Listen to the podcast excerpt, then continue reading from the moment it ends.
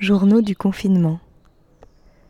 Une création sonore collective initiée par Diane Georgis avec la compagnie L'Artère et Jérémy Moreau avec Radio Oops. Confinement, jour 30. Journal de Ali Khalil. Un mois. Un mois depuis le début de ce confinement. Un mois qui est passé très rapidement et bizarrement aussi très lentement. Ces derniers jours, il a fait très beau et c'est assez agréable. Euh, aujourd'hui,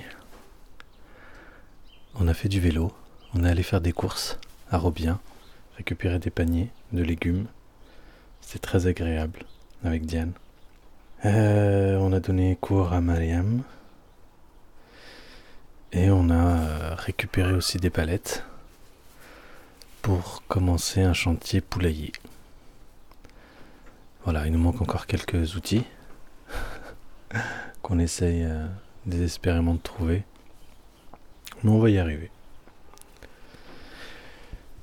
Un mois de confinement, un mois de confinement, un mois de questionnement, un mois d'acceptation d'une réalité non choisie, ah, avec plein de choses qui traversent, plein d'histoires, plein de choses drôles, choses euh, fatigantes, choses qui mettent en colère. Mais globalement, au final, ça va. Euh, bien que l'absence des autres, euh, l'absence physique des autres, le fait de pouvoir voir ses amis, ça, ça pèse. Mais bon, euh, on vit quand même. Ouh là là. Moi, je viens de faire tomber quelque chose. je suis dans la serre où on a fait plein de semis et où ça commence à pousser. Et, euh, et pour une fois, on a le temps de voir les choses pousser tranquillement. On a le temps de voir le temps, le sentir. Et de voir ce que ça nous fait. Le temps de, suivre pas à pas l'évolution du jardin, l'évolution des plantes, des fleurs, le changement de couleur du lilas, euh, les petits pois qui poussent, les poireaux, les pommes de terre. C'est hyper agréable au final. Une fois qu'on réussit à ne pas penser à autre chose, à se focaliser là-dessus, c'est très apaisant. Malheureusement, c'est pas toujours si facile. Et on se fait rattraper aussi par ce qui arrive. Aujourd'hui, il y a eu euh, un mort à Béziers. Il s'appelait Mohamed euh, Gebsi. Gebsi en arabe, ça, vient, ça, ça veut dire euh, celui qui vient de Gabès. Gabès, c'est ma ville en Tunisie. C'est la ville où j'ai habité. Du coup, ça m'a doublement touché. C'était un, un, un, homme qui avait 34 ans et qui est mort euh, à Béziers. Euh, parce qu'il a violé le confinement et qu'une patrouille de police l'a amené au commissariat. Et ils n'ont rien trouvé de mieux que de s'asseoir sur lui tout le long de la route, de lui faire un plaquage ventral, ça s'appelle. C'est euh, une technique qui est euh, beaucoup trop utilisée par les forces de l'ordre, ou les forces du désordre, selon moi, euh, françaises, et qui tue en fait les gens, qui les empêche de respirer, et qui tue. Et ce qui est marrant dans cette position-là, c'est que quand quelqu'un s'assoit sur vous, vous empêche de respirer, automatiquement, votre corps, il essaie de se défendre, de, doter le poids qu'il a. Forcément, du coup, ben, vous n'êtes pas calme, et ce qui fait que les forces du désordre euh, se sentent obligées de vous calmer encore plus. C'est-à-dire, ben, du coup, d'être des fois à deux, à trois sur vous. C'est arrivé. Et forcément, on meurt étouffé dans un fourgon de police. Journal d'Alexandre. Donc nous sommes en Villa Morlaix au soleil, tu as un perroquet sur l'épaule et nous entendons les goélands qui gueulent. Est-ce que tu aurais quelque chose à nous dire sur le confinement, sur la manière dont tu le vis, ce que ça te fait? Bah, Moi je profite de ce confinement pour euh, promener mon perroquet parce que euh, mon perroquet a 9 mois et du coup je profite de ce moment-là parce euh, parce que mon perroquet n'a pas l'habitude d'être promené encore. Et du coup je profite de ce moment pour le promener pour les premières fois. Donc c'est un peu le paradoxe, finalement, rester chez vous et toi tu sors ton perroquet. Bah du coup je promène un animal domestique. Ah ouais c'est vrai, c'est mon animal domestique du coup euh, et j'ai ma chienne avec moi aussi. D'accord. Et alors comment tu vis ce confinement? Moi je travaille donc après euh, je vis le confinement, euh, je travaille, je suis à la maison, je me promène avec mes animaux donc... Ça change pas grand chose pour toi finalement? Je t'entendais gueuler tout à l'heure, il euh, y en a marre du confinement. Et finalement, tu dis que ça. bah, il y en a marre quand même, parce que bon, euh, on nous raconte des histoires, euh, on nous raconte tellement de choses, mais sans savoir vraiment qu'est-ce que qu'est-ce qu'il en est. Ouais, T'as pas l'impression de savoir si c'est vrai ou pas? Bah, en attendant l'allemand hier matin, en disant que les morts étaient morts parce qu'ils n'avaient pas respecté le confinement. Je trouve ça un peu moyen et se rattraper une heure plus tard, euh, je trouve ça très moyen quand même. Hmm. Le, gouvernement quand même nous ment quelque part. On ne sait pas où encore, mais euh, il nous ment quelque part.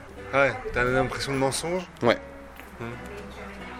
Et est-ce que tu as une impression de la vérité qui serait... Quelle serait-elle? Je, je ne me permettrai pas d'imaginer une vérité quelconque parce que je suis ni scientifique ni, euh, ni impliqué dans le gouvernement, donc je ne pourrais pas me permettre de d'appliquer une, une raison à, ce, confinement, mais. Euh, mais t'as l'impression qu'il y a un mensonge quand même. Il y a un mensonge. Il y a un truc qui tourne pas. Il y a, quelque, il y a quelque chose. Il y a quelque chose, ouais. Ah Et tu imagines des. des possibilités, ouais. ouais J'imagine euh, tellement de choses. Hein. Ouais. Tu peux nous en dire une ou... ou tu préfères pas? Jour numéro 30 du confinement. Journal de Clara. Il tombe et nous nous relevons plus fort. C'est marrant parce que c'est comme si, euh, comme si tout ce système de tous ces dirigeants, tous ces, ces dominants, tous ces, ces gens à part, au-dessus, comme si tout s'écroulait en fait. Euh, et qui s'écroulait tout seul en fait. L'économie euh, part en ruine par un virus envoyé par la nature. Alors l'homme qui se considère euh, généralement, euh, enfin tout le temps, euh, plus fort que la nature, c'est quand même assez, paradoxal pour nos sociétés. Hum, ils, font tomber leur masque en fait quand on voit à la télé les propos racistes qui se multiplient, en partie BFM TV, quand je vois les extraits sur les réseaux sociaux, tu vois, pouh, ce je regarde plus la télé, mais tu fais ok, il tombe tout seul. Et là, Edouard Philippe euh, qui a parlé euh, alors que le micro était ouvert. Euh... Voilà, les masques tombent. On le savait nous, mais au moins, euh, au moins ça tombe quoi. Et, et c'est comme s'il y avait un passage de relais quoi. Comme si eux ils tombaient, mais, mais nous par contre on allait se relever. Nous on allait être ensemble. Et, en fait on est beaucoup plus fort qu'eux, on est beaucoup plus nombreux que ces gens-là qui nous dirigent. On est beaucoup plus fort, on, est plein, on est créatif, on, est penseur, on, a tous euh, nos milieux d'intérêt. Et voilà, on est plus fort. Et, c'est marrant de les, les voir tomber. Hein.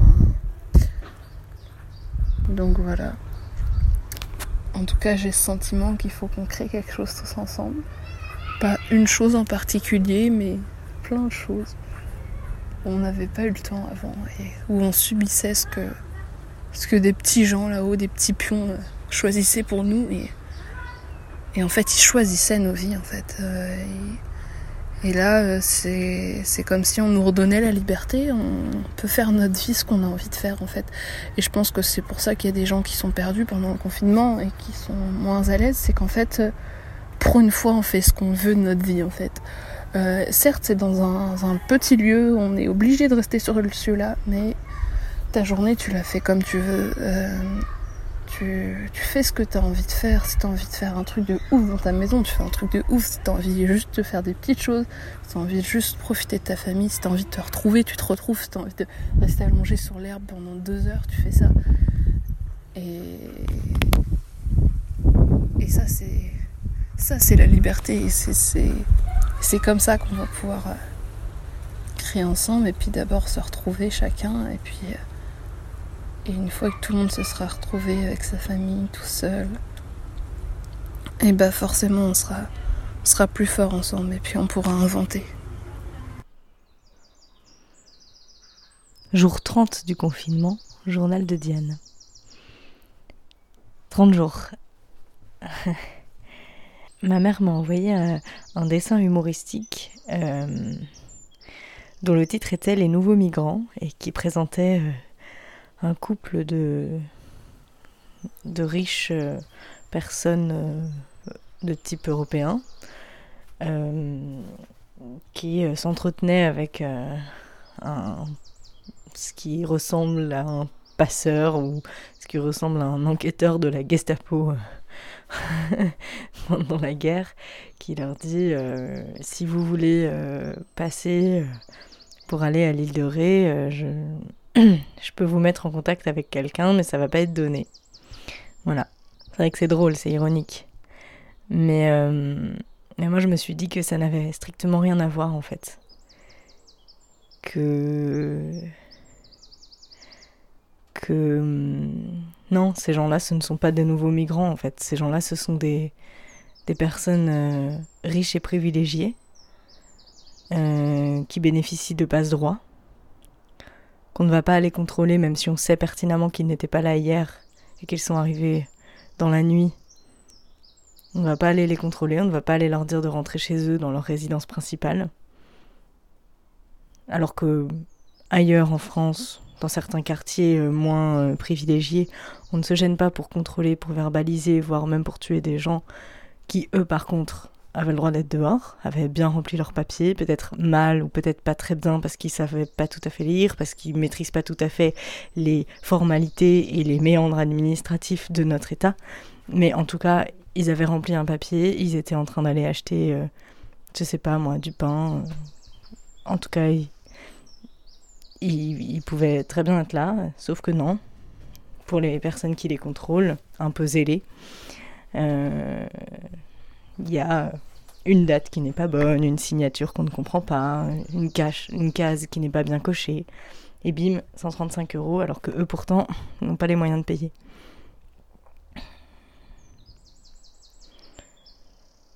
Voilà, juste, euh, ça m'a fait penser à ça.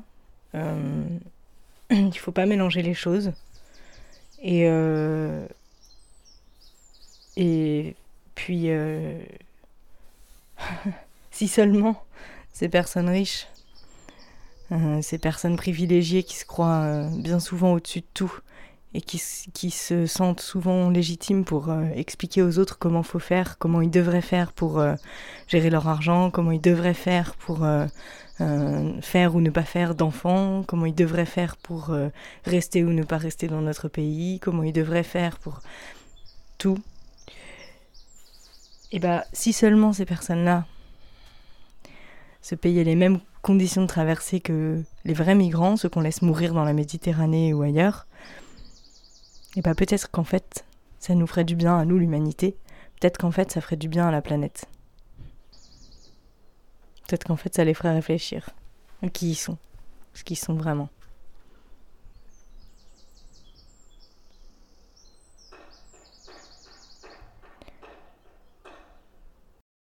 Journal de Valentine, jour numéro 30 du confinement. Je vais vous lire un poème que j'ai écrit pour un exercice de français. Que tu sois adolescente ou vieillissante, tu es une femme indépendante. Tu dois braver tous ces préjugés, tu dois dénoncer si tu te fais agresser. Tu dois t'habiller comme tu l'as souhaité, sans te faire insulter. Tu dois valoriser toutes tes idées. Tu dois faire avancer toutes ces mentalités. Tu dois concrétiser tout ce dont tu as rêvé. Tu dois trouver ta prospérité. Ce n'est pas la société qui doit t'en empêcher. Que tu sois adolescente ou vieillissante, tu es une femme indépendante. Bon, je pourrais vous en dire tellement. hein, Bah, c'est euh, c'est le jeu, hein. C'est- C'est c'est le Je voulais jeu. vous en dire euh, bon, une, c'est que le gouvernement euh, essaye euh, d'éliminer une partie de la population pour, euh, pour préserver la planète. Et préserver une partie de la, la population du coup. Ça, c'est la première hypothèse. Il y en a d'autres Ah, ça s'arrête là. Ça s'arrête là. Ça s'arrête là. Elle, elle est déjà pas mal, celle-là. Ouais. Elle est déjà pas mal. Et ils auraient. Tu dis c'est pour préserver la planète, du coup Bah oui. Parce On qu'on est déjà trop nombreux. Vais être nombreux. Par rapport Finalement- aux ressources de la planète, ouais. Est-ce que c'est pas un peu paradoxal ce que tu dis Contradictoire, je veux dire euh, Dans la mesure où finalement, euh, si on se confine, on a moins de chances de mourir Oui, mais de toute manière, euh, les personnes âgées qui seront confinées et qui seront déjà impactées par ce, ce virus, de toute manière, euh, ils, ils y survivront pas. Mhm. Donc, euh, on le voit dans plusieurs EHPAD, hein, de toute façon, ça commence à arriver tout juste en fait. Donc, euh, ça arrive et puis euh, les personnes âgées euh, meurent doucement. Tranquillement. Hein. je la prends. Ils meurent de ce virus au final. Voilà. Voilà. Ok. C'est chouette, ça me permet de prendre mon appartement avec des gens devant. Et le perroquet a quelque chose à dire? Jack Non, il est sage, hein Ouais. Il est très sage. Mais euh, dès qu'il y a du monde, euh, Il se confine. ouais, aussi. Eh ben, Alexandre, je te remercie. Et Jacques, euh, le perroquet, euh, Coucou. bien que tu sois resté silencieux. Oh, il dort presque. Et bon week-end Merci à vous aussi. Salut Ça aurait pu être moi, c'est ça qui est étrange en fait. Je m'imagine des fois. euh, pense, ce que penseraient mes amis, comment ils, réagiraient, sans même parler de ma famille, mais mes amis ici qui, des fois quand je parle avec eux, me disent que non, euh, la police en France ça va, on n'est pas dans une dictature, et tralali, et tralala, tous, tous ces trucs très très mignons, très gentils si un jour on leur disait que oui, ben Ali, il est mort parce qu'il a été plaqué au sol par des policiers. Je me demande ce serait quoi leur réaction. Et je me dis que c'est dommage qu'on réagisse vraiment que quand ce soit quand c'est des gens qui nous sont proches. C'est triste. C'est une pratique qui a été condamnée par toutes les instances internationales. La France est, hors la loi en fait, parce qu'elle autorise des pratiques qui ne sont qui sont plus apparentées à de la torture. Et euh, je pèse mes mots en fait. Ça, c'est des, choses euh, qu'on voit dans des pays en, bah, en Tunisie par exemple, sous Ben Ali, ça c'est des choses qu'on voyait, qu'on entendait. C'était euh, le début quoi. Ils s'amusaient. À écraser les gens et après moi je faisais d'autres choses. Et c'est fou quand même qu'en France ça arrive, ça arrive sur nous. Et je dis nous parce que ça arrive sur les Noirs et les Arabes en fait en priorité. Et à un moment, je pense qu'on, moi en tout cas, j'en ai marre qu'on nous tue et que nos vies n'aient pas de valeur. Dans les faits. hein. Ça me fatigue parce que ça amène jamais rien de bon ça. Je pense que on a tous envie d'être en paix, de vivre en paix et de s'entraider les uns les autres. Mais c'est toujours dur hein, quand nos amis qui sont pas touchés par les par nos problèmes ou, par les injustices criantes et horribles qui qui qui nous écrasent. Euh, les minimisent ou ne veulent pas les voir ou, ou nous traitent de, de, de- ouais enfin de, de radicaux ou ouais tu exagères et tout. Moi j'ai entendu plein de fois ça. Les gens ils veulent pas entendre. Tout simplement parce qu'ils le vivent pas et qu'ils préfèrent et c'est vrai qu'on préfère euh, s'imaginer dans un monde sympa euh, où, euh, ces injustices là ne sont loin, sont loin de nous, sont dans d'autres pays, sont... Et on a beaucoup beaucoup de mal à admettre ça parce que quand on admet ça, implicitement on admet qu'on fait rien contre. Et ça, c'est dur à admettre, c'est dur à accepter. Mais tant qu'on ne l'accepte pas, j'ai l'impression ben ça changera pas et ça continuera jusqu'au moment où ça dépassera les bornes, jusqu'au moment où où il y aura euh, beaucoup beaucoup de morts, où ce sera pas que les flics qui tueront, ce sera aussi des gens, euh, des gens racistes, euh, encouragés justement par, par le fait que ça passe, de tuer un noir, un arabe, ça passe. De toute façon, ça fait très très longtemps que ça dure, donc pourquoi ça changerait?